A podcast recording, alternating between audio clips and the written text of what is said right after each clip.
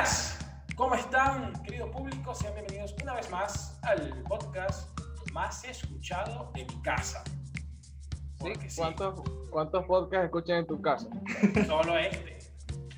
Ah, buenísimo. Siempre con la grandiosa compañía de Andrés Rondón y de Camilo Villanueva. Muchachos, ¿cómo están ustedes hoy? ¿Qué tal les va? ¿Qué tal fue su semana? Bueno, hoy ha sido una semana muy... Hoy ha sido una semana, eh, estoy tonto. Nervioso, nervioso. Toma agua, toma agua. Bueno, bien, bien. ¿Ustedes cómo les ha ido, chicos? Teníamos tiempo sin vernos. Sí, sí. Desde la semana pasada, No, incluso... Estamos así que... La, la audiencia va a decir, míralos con otra ropa, seguro se bañaron ahora, ¿no? Sí, es que es como uno siempre dice, no, grabamos cuatro cinco, videos y de repente digo, bueno, pero no hay nada para mañana, ¿qué hacemos? y así. Pero no, no descubren nuestro secreto, ¿no? No, no. No, obviamente, eso no, es oculto. Hay secretos, los secretos son muy importantes en la vida, como por ejemplo, qué lo hacemos nosotros fuera de, fuera de este podcast o qué hay en el bolso que tiene Andrés en el fondo. Yo tampoco eh, lo sé. Eh, eso es un koala que se lleva a las personas, ¿no? Pero Mariconera. No, no, koala. Koala. Mariconera. Mira, es un debate. Mira, llevamos una semana sin vernos, loco, y ya empezar. Yo, ya yo lo dejo ahí. a matarnos, empezamos a Bueno, yo siempre debo salir en el medio como la voz de la razón para evitar algún acto beligerante en este podcast, donde mis dos compañeros terminen matándose el uno al otro. Pero bueno, hoy no vamos a hablar de muerte, no vamos a hablar de secretos. Bueno, quizás de un secreto que es la voz popular. Eh, muchachos, quiero hacerles una pregunta. ¿Qué serie me recomiendan eh, para ver en Netflix? En Netflix. Sí, en Netflix.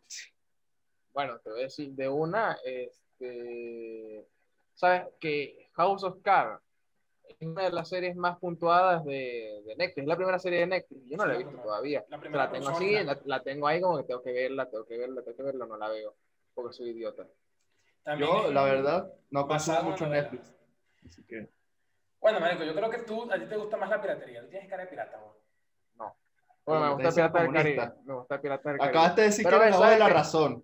¿Sabes que, ¿Sabes que, por ejemplo, este, Netflix no está sacando muchas series al día de hoy? O sea, que está fuerte con eso es Disney Plus en este momento. O sea, tuvo, tuvo, ese año así flaqueando y ya hoy está lanzando con fuerza. Mira que dos, apenas terminaron una serie y están con otra. Eh, Netflix, a ver, no es porque yo sea otaku, pero Netflix va a sacar un anime, pues, en compañía con una productora ahí. que según y que va a estar buena. Netflix tiene muchos animes. Bueno, es que eh, creo que con los años eh, los servicios de streaming han ido eh, creciendo poco a poco, ¿no?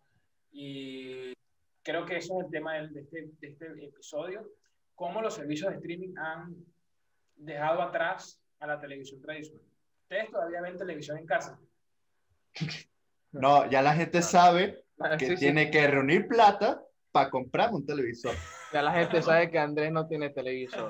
Necesito apoyo moral. lo que pasa es que aquí un, aquí un, para los que no sepan el contexto, eh, hubo una reunión que tuvimos nosotros, donde estábamos hablando de, de, bueno, de muchas cosas, y entonces yo mencioné que una de las cosas más importantes para, o sea, un indicador socioeconómico muy importante para, la, para las familias eh, era si había un televisor en casa. Y Andrés dijo que no tenía. Entonces, bueno, yo no quería, yo no quería, no lo dije por, por dañarlo, pero en serio, es que lo dijo ya. Y, me dijo, me dijo clase, me dijo clase baja. bueno, es tu decisión de vida. Si tú decides que tu filosofía es ser pobre, pues ¿qué puedo hacer yo? No, pero Javier tiene razón. Al menos en yo. Eh, en Ecuador hay televisores. Hay, hay, pero esos típicos que son unas cajas, bueno, unas cajas que es ni siquiera color, blanco y negro yo he tenido uno. Pero bueno, eh, con respecto a lo de Javier, tiene razón. Yo por lo menos si tuviese televisor, a ver, yo seguiría consumiendo lo que es YouTube y, y Twitch, que lo está rompiendo ahorita, sobre todo. también está el hecho de que ahorita el televisor, al día de hoy, o sea, como aparato existe, obviamente la gente sigue teniendo un televisor, es casi que una, un aparato que tienes que estar en tu casa, sí o sí. Es un, tú entras a una casa sin un televisor y es raro. Pero ¿qué pasa? Que ahora el servicio de televisión, o sea, el cable o satélite, pues está, está siendo obsoleto, porque tú tienes tu televisor inteligente ahorita y tienes Netflix integrado, tienes YouTube con conexión a Internet, el televisor te sirve como una especie de, dígase, pantalla de contenido sin estar ligado directamente a la industria de la televisión. Exactamente. Exactamente.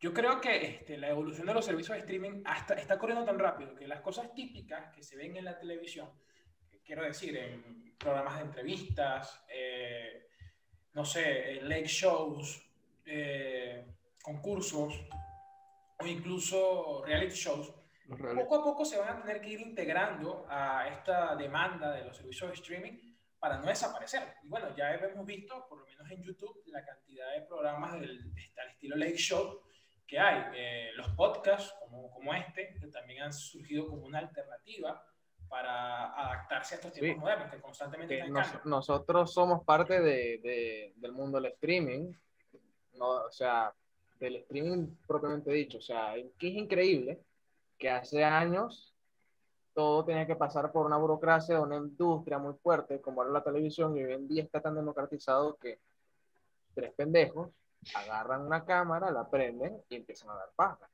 Exactamente. Para que, oh, en, hace 30 años nosotros no tuviéramos ningún espacio donde poder eh, hablar todo lo que queramos. Y bueno, gracias al Internet es que pues estamos aquí y no nos contenemos, que es lo, lo, principal de esto, que es lo que más vende. O sea, no vende necesariamente mucho el contenido, sino cómo la persona se expresa ante la cámara.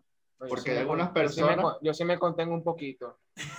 A mí Javier me regaña, a mí Javier me regaña. Eso, eso es verdad. No, es verdad. Sí.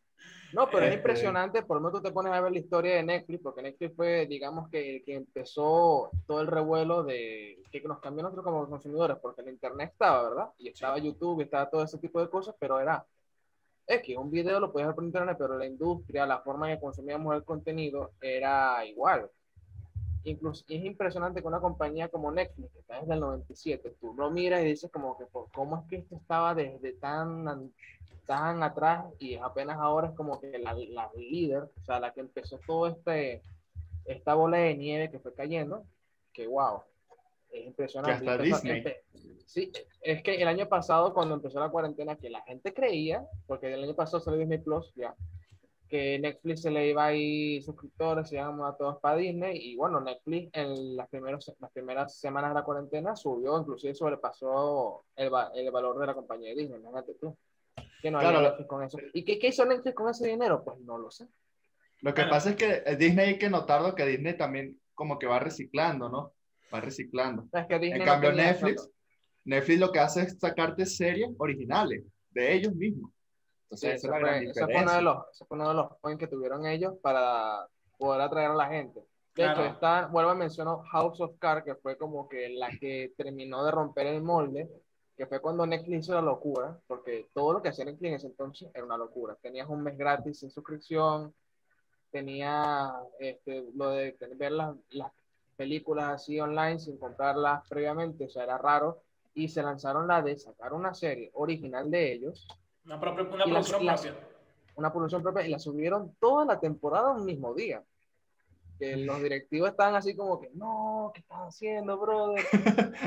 y hoy, el día de hoy, todos lo siguen porque siguen el mismo esquema que, tuvieron, que tuvo Netflix. Claro, rompiendo. Ah. Lo que pasa es que eh, Netflix eh, vio una gran ventaja en, ese mercado porque en los 90 eh, lo que dominaba en el mercado del, del entretenimiento casero, por llamarlo de alguna forma, era lo de alquilar películas claro, estaba Blockbuster. Blockbuster. El Blockbuster, que Blockbuster quedó para la historia como una forma de referirnos a algo muy popular, a pesar de que Blockbuster fue una mierda. O sea, terminó en la mierda. Porque ahorita queda una sola tienda. Creo que sí, una de 5000. Es, creo que eran 9000.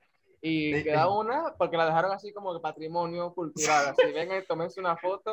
Vamos, venga ya. Y siguen vendiendo video, o sea, videocassettes. O sea, lo, lo, lo, curioso es que Netflix les propuso a Blockbuster eh, el negocio del, del streaming. Claro, porque al no ver futuro, la gente de Blockbuster no entender cómo quería trabajar Netflix, pues, pues dejó pasar el tren de su vida. El casting este, estaba ahí como cagadísimo porque decía, ok, nosotros alquilamos CDs, Eso lo puede hacer cualquier huevón cuando le dé la gana. Estaban cagados y como que, bueno, por favor, cómprame mi empresa. Mm, y se abría así como, por favor, no, no, no seas mi competencia, yo te lo vendo ya. Pero le dijeron que no y él dijo, bueno, pues si ellos pueden vender CDs, yo puedo hacer algo más. Y así nació Netflix, lo que no conocemos hoy. Camilo tiene razón. Yo conocí a alguien que vendía discos de vallenato fuera de la licorería. Y eso es normal. Sí, o sea, este, eh, CDs por correo. Lo pedían.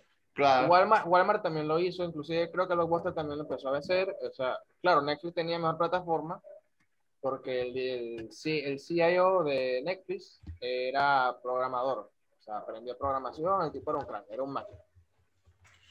Bueno, en fin, eh, al día de hoy, ¿cómo, en su opinión, eh, los servicios de streaming, llámense Netflix, porque Netflix fue el, fue el primero, fue la piedra angular de todo este nuevo imperio del entretenimiento que ha surgido, pero en poco tiempo empezó a salir competencia. HBO que todos conocíamos y que se conocía antiguamente como una enorme cadena de televisión con muchísimos tipos de canales, también eh, desarrolló en principio más o menos su propio servicio de, streaming con HBO Go, luego eh, Jeff Bezos con Amazon Prime, eh, la gente de Fox adquirió por una pequeña porción del extinto servicio de Hulu, que creo que ya no existe por, porque tras la compra de Fox por Disney, la creación de Disney. Mira que ya ni Fox existe mucho, mucho de hecho, mucho contenido de, de, Hulu ahora está en Disney Plus.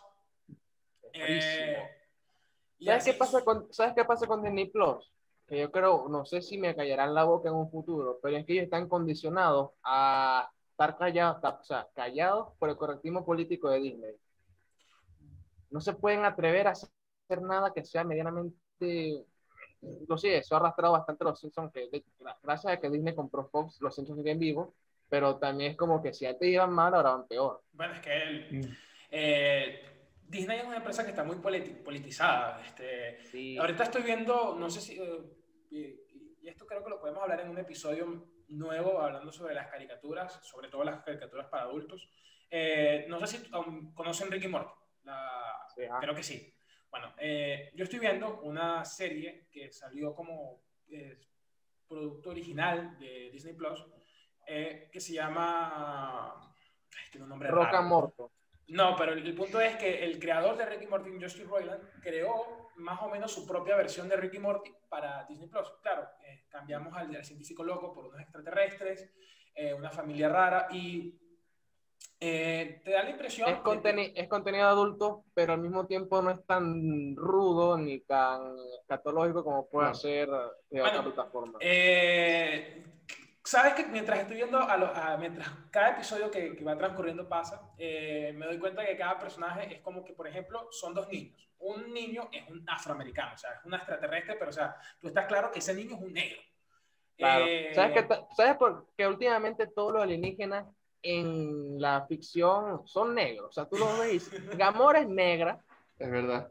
Sí, es negra. Gamora es negra. Gamora es negra. Obviamente el, el marciano detective es negro.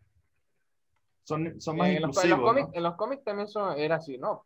Creo que en algún punto fue negro. Es, que el tipo puede cambiar, puede ponerse la forma que le dé la gana. sí, pero se pone, se pone eh, negro. incluso, incluso, una cosa, incluso una cosa que les quería contar de esa serie que estoy viendo, la parte de los genes, de la genética, de la biología, qué son esos extraterrestres, porque, o sea, creo que eso fue una cosa que me, que me, quedó en la cabeza cuando terminé de ver el último episodio hoy temprano, era como de, wow, o sea, es porque el episodio transcurría de que uno de ellos decidía ir a la universidad, y entonces muestran una, una secuencia donde está teniendo sexo con, con, distintas personas, entonces muestran varias mujeres, de pronto muestran un par de hombres, y yo digo, pero, o sea, me confundió un poco, porque la actitud del, del personaje es como de hombre, pero al tener sexo con distintas personas te hace pensar, oye, pero los extraterrestres, en caso de que existieran, ¿tendrían género?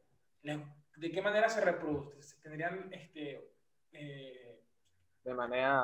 No sé, ¿de qué manera se reproducirían? Eh, ¿Cuántos genes existirían en el mundo de los extraterrestres? Se supone que son biológicamente más desarrollados que nosotros. Entonces... ¿Qué tiene que ver? Tienen que tener dos. Si tuvieran un... Pero, escucha, escucha. es que un humano con más cromosomas es que me puso a pensar, porque creo que al usar a protagonistas extraterrestres es una manera eh, un poco, eh, discreta de hacer algún llamado a la, a la, a la inclusión que promueve Disney. Exacto. Porque si te Como ves- porque es el raro. Exacto, si es la ves- minoría. Si el minoría que solo hay uno. Exactamente, exactamente, porque son los únicos extraterrestres que hay en la Tierra y son una minoría. Entonces se tratan como de adaptar a la sociedad blanca estadounidense. Sí, Eh, eso- posiblemente eso- esos extraterrestres vengan de África de una manera o sea, así discreta, disfrazada, o de México. entonces, Siempre es así. Eh, Por las incluso, pirámides, ¿no? incluso, hermano, incluso en el mismo catálogo de Disney Plus tienes una sección, sí, como en Netflix tienes, como cuando estás en Netflix te sale recomendados para ti o por qué viste tal película o no sé, qué sé yo, cualquier cosa que te pueda mostrar Netflix, eh, recomendándote lo que sea, sale un- un- una sección que dice historias negras que inspiran. Yo quedé como que... Dios mío, amo a Estados Unidos con su forma de ocultar el racismo. De Sí. mal puta madre, me como que, negras que inspiran y sale la bicha esta, este, ¿cómo que se llama? Eh, donde sale el negro este gigante que juega fútbol, entonces esta, esta Eh, rubia la- lo agarra. y Sí, sí, sí, sí, Sandra. Bullock, Sandra, entonces Sandra Bullock este, convierte a un niño negro de las calles en, en una especie de, de, de- de caballo de, de- así de pura sangre para ponerlo a correr, pero en vez de correr jugador de fútbol. Mano, americano. pero eso lo hizo por inversión. Claro que por inversión. De hecho, en una parte de Ajá. la película te trata de poner como que, oye, no, es que ve, mucha gente blanca va y busca casa, casa negros en las calles para ponerlos a producir en el Claro. fútbol. Claro. Yo haría eso. Y, y, y, y te, lo, te ponen esa incógnita, luego te voltean la tortilla con sentimentalismo, así como para que te digan, no, pero es que ve, es que el negro dijo que no. Pero es que le lavaron la cabeza. la- con la puta. Pero es negras que inspiran. Eh, y aparece Will, sale Smith, Will, Will Smith, en busca de la felicidad. Sí, sí. Claro, ¿por qué? Y salen, y salen esas películas eh, donde los personajes, donde obviamente los protagonistas son afroamericanos, te presentan, por ejemplo, la primera creo que muestran es Soul, eh, que por cierto creo que estrenado hace poco en, en TV, ¿no? Sí. Mira, No te ves pasando no tengo todo. televisión. Aquí en Venezuela la piratería ha avanzado a un punto en que por- eh, seguramente van a sacar este WandaVision por, por BTV. Mira, que aquí pasaron, aquí pasaron la casa de papel, porque el presidente tuyo, Javier, Nicolás Maduro, dijo en cadena nacional que con la cuarentena él estaba viendo la casa de papel con Siria, y como lo recomendó por cadena nacional, empezó a pasar la, empezó a pasar la casa de papel por TV. Ah, pero habría que ver si compraron los derechos. ¿Qué, qué, qué, qué derecho? ¡Qué derecho, hermano! Compraron, agarraron una cuenta de Netflix de cualquiera de, de la gente de ahí y la pusieron, ya más linda, más nada. Claro, ahí lo, me ponen captura la pantalla y para adelante. Y me, me imagino que alguien de Netflix Mira, yo diciendo, to- tipo, este, me yo da tenía- flojera de mandar, ¿sabes? Yo cuando vivía en Cumana, o sea, para la gente que sea de, de, de la primogenética del continente, este, hay un servicio de cable, de televisión, que se llama Cable Brasil. Resulta que acontece que yo viví por un periodo de, de mi vida en un lugar donde vivía este, alguien que trabaja ahí. Digamos que mu- alguien cercano a un socio muy fuerte de, de- de la empresa. Total que él era para mí y un día me dijo, mira, pon el canal informativo. Yo voy y lo pongo y estaba, el hecho empezó a poner Bojack Horseman, temporada 5, para adelante. Y, o sea, obviamente, qué legal va a ser eso. Pero bueno, son cosas de la vida. Hablando de servicios de streaming, hay, este, ¿ustedes están de acuerdo conmigo en que, ah, este, ¿cómo se llama esto? Amazon Prime Video tiene un sistema, o sea, una plataforma de mierda. Bueno, O sea, la interfaz. No la interfaz. consumo, no consumo Amazon. marico, Tengo solo Netflix y ni, y ni lo veo. recuerda que Andrés es un pirata, marico. Andrés es un Ah. pirata. Bueno, marico, Eh, yo, te voy, yo te voy a hablar claro. Yo. Yo eh, sigo en YouTube a un canal que se llama The Top Comics. Eh, Mr. X eh, recomienda un día eh, The Voice.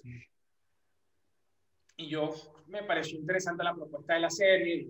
ah, No está mal. Si tú te pones a ver, este, la anterior serie insignia de Amazon Prime Video fue Hunters. Y Hunters y, The, Hunters y The Boys tienen, mu tienen mucho, muchas similitudes en la forma en que está estructurado el guion. Yo, yo me vi la, la, la copia de The Voice, yo me vi Umbrella Academy. Yes. Se nota no que es es la copia copia. porque es mala. No es Esa la es copia. mala. No, no es la copia. Umbrella Academy creo que se es estrenó un cómic, el cómic es una serie basada en el cómic hecho por Gerard Way. Claro, pero a mí me parece lo mismo por el hecho de que, ¿sabes? Todo súper... Sí. Claro, lo que pasa es que también todo el mundo ahorita quiere meterse en el mundo de los superhéroes. O sea, no podemos negar eso. Es lo que está Mar- Marvel ha Y justamente Di- Disney Plus se la ganó porque mientras ellos estaban haciendo las películas, Disney está haciendo sus películas, Marvel Studios, y la gente de los servicios de streaming, bueno, vamos a hacer series que rompan el molde. Pero es que ya trajeron el género del superhéroe a la serie de, de series de streaming, porque en la, en la serie existe. Están la- las series así de, de, de palomitas de maíz que, que pasan en Warner, que si sea, vainas de, de cable abierto que son baja, baja producción y quizás un guion relativamente decente. Pero es que ya están metidos en las series duras. O sea, llegó Marvel Studios a hacer su serie con Disney Plus y Y no sé, si Voice, no, no sé si Voice sobreviva ya. Es que lo que, invertido, lo que ha invertido Marvel Studios y Disney en las producciones para Disney Plus es muchísimo dinero. Estamos hablando de producciones de 150 millones de dólares, Mira, 300 Yo no millones sé, de dólares. yo no, yo no sé por qué. Lo que pasa es que la gente cuando trabaja en Disney es como cuando van a hacer una obra pública del gobierno. O sea, los ingenieros saben que es una, una, una fuente de dinero ilimitada y piden dinero por demás que no lo van a gastar. ¿Cuánto se gasta Disney en cada película? 100, o sea, 100 millones de dólares fácil de animación, de live action, lo que sea. Pero al final de cuentas, tú te das cuenta que otros estudios con menos presupuesto hacen mejores cosas. No siempre. Pero yo me sorprendí. En estos días vi 15 minutos de la película Raya.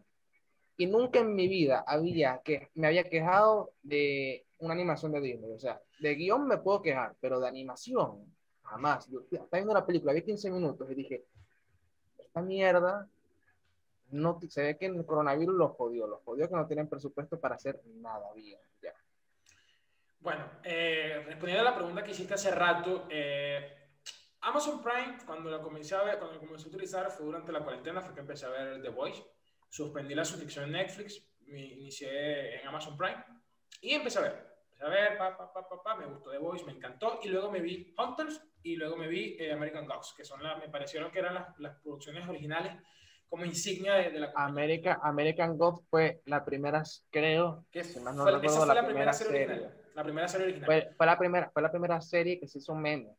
O sea, meme, pero meme duro. Los videos son reales si crees en ellos. Pero una publicidad en YouTube demasiado fuerte. Bueno. Yo, vi dos yo vi dos capítulos de American Gods. Me pareció súper interesante, pero no la seguí porque, Es que porque la- la- la, la- vi, la vi como la vi como ya- la vería Jasparro. Bueno, es que la, la serie tiene una, una propuesta interesante, o sea, eh, llevar el concepto de, de las deidades, de los dioses, a, a un territorio tangible. Y no tenemos a, los- a, los- las, a las deidades, eh, digamos, las más convencionales. No tenemos a Jehová o a Jesucristo, o no tenemos a Alá y a Mahoma, que claro, eso es tema para otro video, sino que tenemos deidades de, de, por ejemplo, el Antiguo Egipto o las creencias nórdicas. Sí, también los deidades de- de de- de, la, India o lo que creían los nativos americanos. Y este, cómo estas este, deidades antiguas, llámense también paganas, eh, son... Paganas porque pagan mucho. Empiezan a ser olvidadas, entonces buscan eh, cómo conectarse nuevamente con los seres humanos haciéndose, haciéndose personas.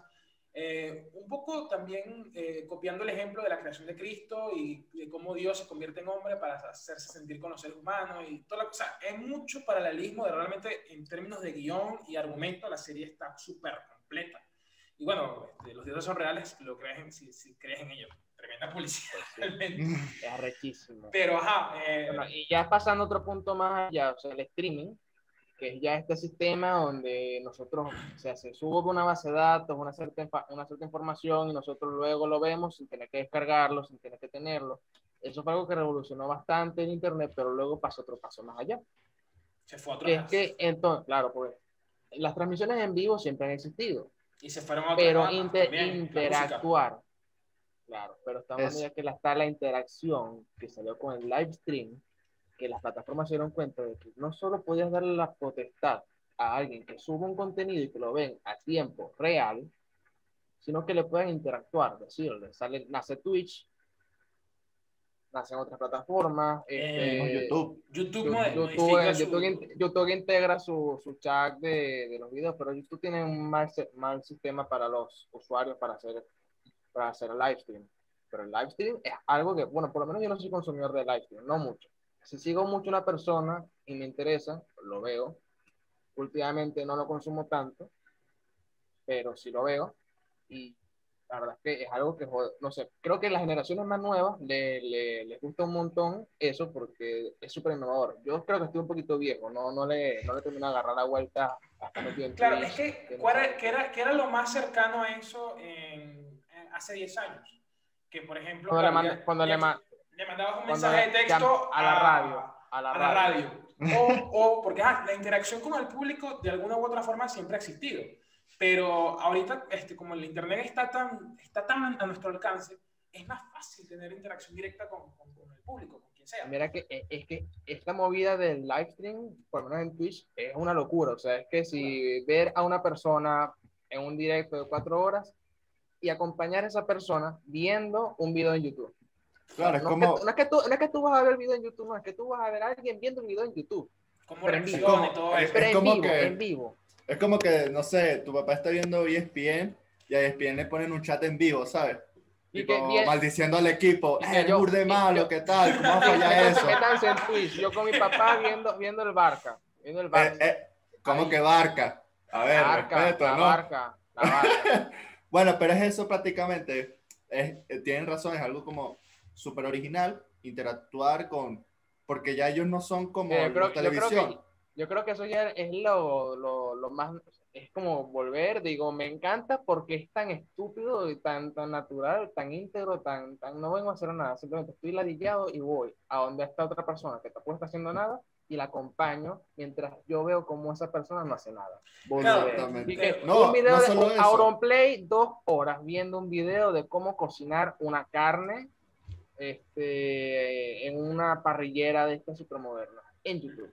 Lo increíble es que no solo eso, sino que también el, el que hace los, los, los, los live stream también le ofrece algo al consumidor, no solo lo que sea que esté haciendo, sino Saludos. eh, se funciona mucho el término de los saludos, o sea, que tu celebridad, que alguien que tú sigues desde hace tiempo, desde que comenzó a hacer videos super cutres en YouTube, te- eh, tienes la oportunidad de interactuar con él, eso te, te, te genera cierta emoción, supongo.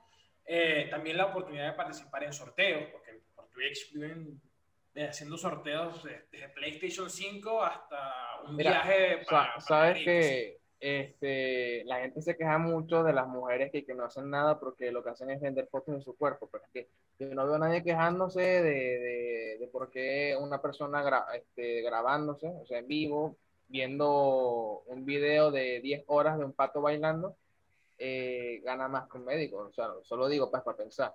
Sí, no, estoy, es la no, estoy denigra- no- no estoy, no estoy denigrándolo, la verdad. Estoy diciendo, estoy diciendo que es hipócrita este, insultar a una y otra. No deben insultarse ninguna.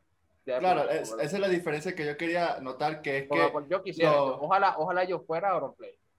Es, porque la diferencia es que los de, los, los, los de Twitch, los que hacen directo, no es que solo están ahí, sino que se vuelven famosos. Cuando alguien de la televisión se volvía famoso así tan, tan, tan fuerte? Tenía que No, tener una sea- carrera dura, o sea, tenía que estar metido en, en el, en, el, en el sistema, en, en la organización desde, desde muy joven. Eh, por lo la- menos la gente Hacer en el show.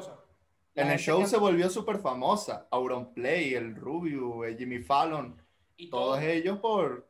y todo haciéndolo de, de manera independiente, o sea, siendo ellos mismos, eh, siendo ellos mismos los creadores de, su- de sus carreras, Mm, sin que una organización, eh, al menos en sus primeras instancias, estuviera detrás de ellos, eh, impulsándolos, sino ellos mismos, claro, con, con- con los seguidores que fueron eh, eh, cosechando, con sus familias, con sus amigos, con sus parejas, entre ellos con sus propios recursos, fueron, fueron creciendo. Y eso El es- mismo, el mismo PewDiePie. PewDiePie es una superestrella. Tú, me- que tú me dirás que, que hizo PewDiePie.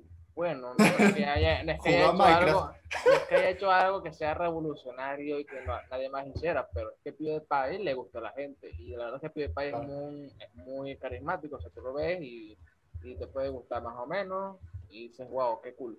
personas como Ibai, que han, Ah, que Ibai. han revolucionado. Ibai, Ibai es un super- monstruo sí. gigante en Y yo creo que Ibai es el- la representación máxima de, de, de lo que es el famoso internet de, de- de España ahora. O sea, es, el, es la persona que está en Twitch. Es el, ¿Cómo se dice alguien de Twitch? Twitcher. Twitchero. Twitcher, Twitcher. Ni idea, Ni idea. ni idea. O sea, adiós era youtuber, Un streamer. era Twitch. Creo que todo el mundo. Creo que todos ellos se hablan en- con el término de streamer. Y bueno, creo, creo, creo que en estos treinta y pico minutos que ha durado este video, creo que hasta ahora es el video más largo que hemos hecho, eh, pudimos dar nuestra opinión sobre cómo el, el- el streaming está eh, cambiando el mundo, pero brevemente, así de manera de conclusión, quería, quiero preguntarles, ¿creen, ¿creen que la televisión convencional se va, va a desaparecer o se tendrá que adaptar y crear sus propios servicios de, de streaming? Ok. El- O sea, el-. O sea, antes, antes, en 2010, eso era como que la televisión se va a tener que adaptar.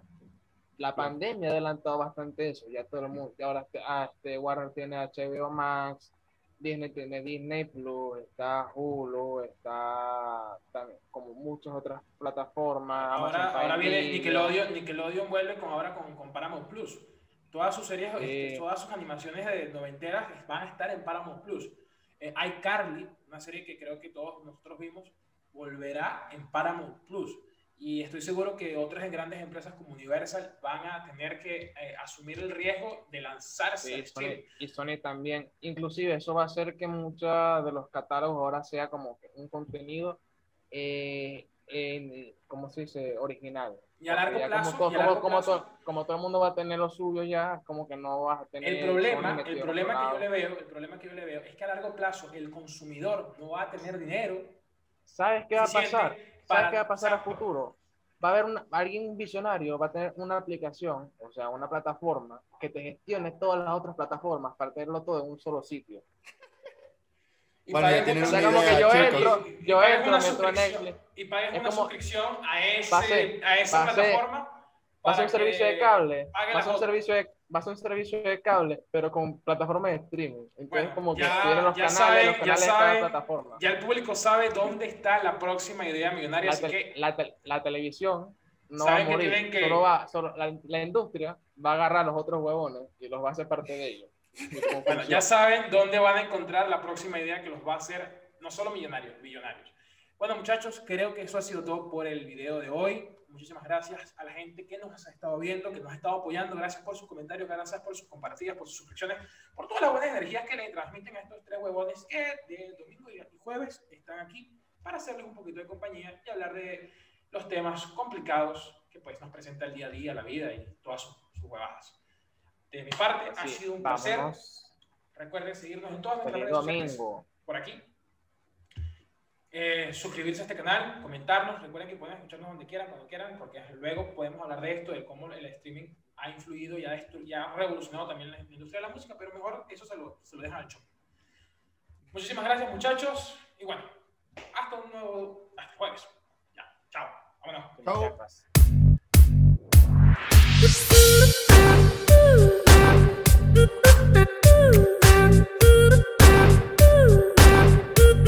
you.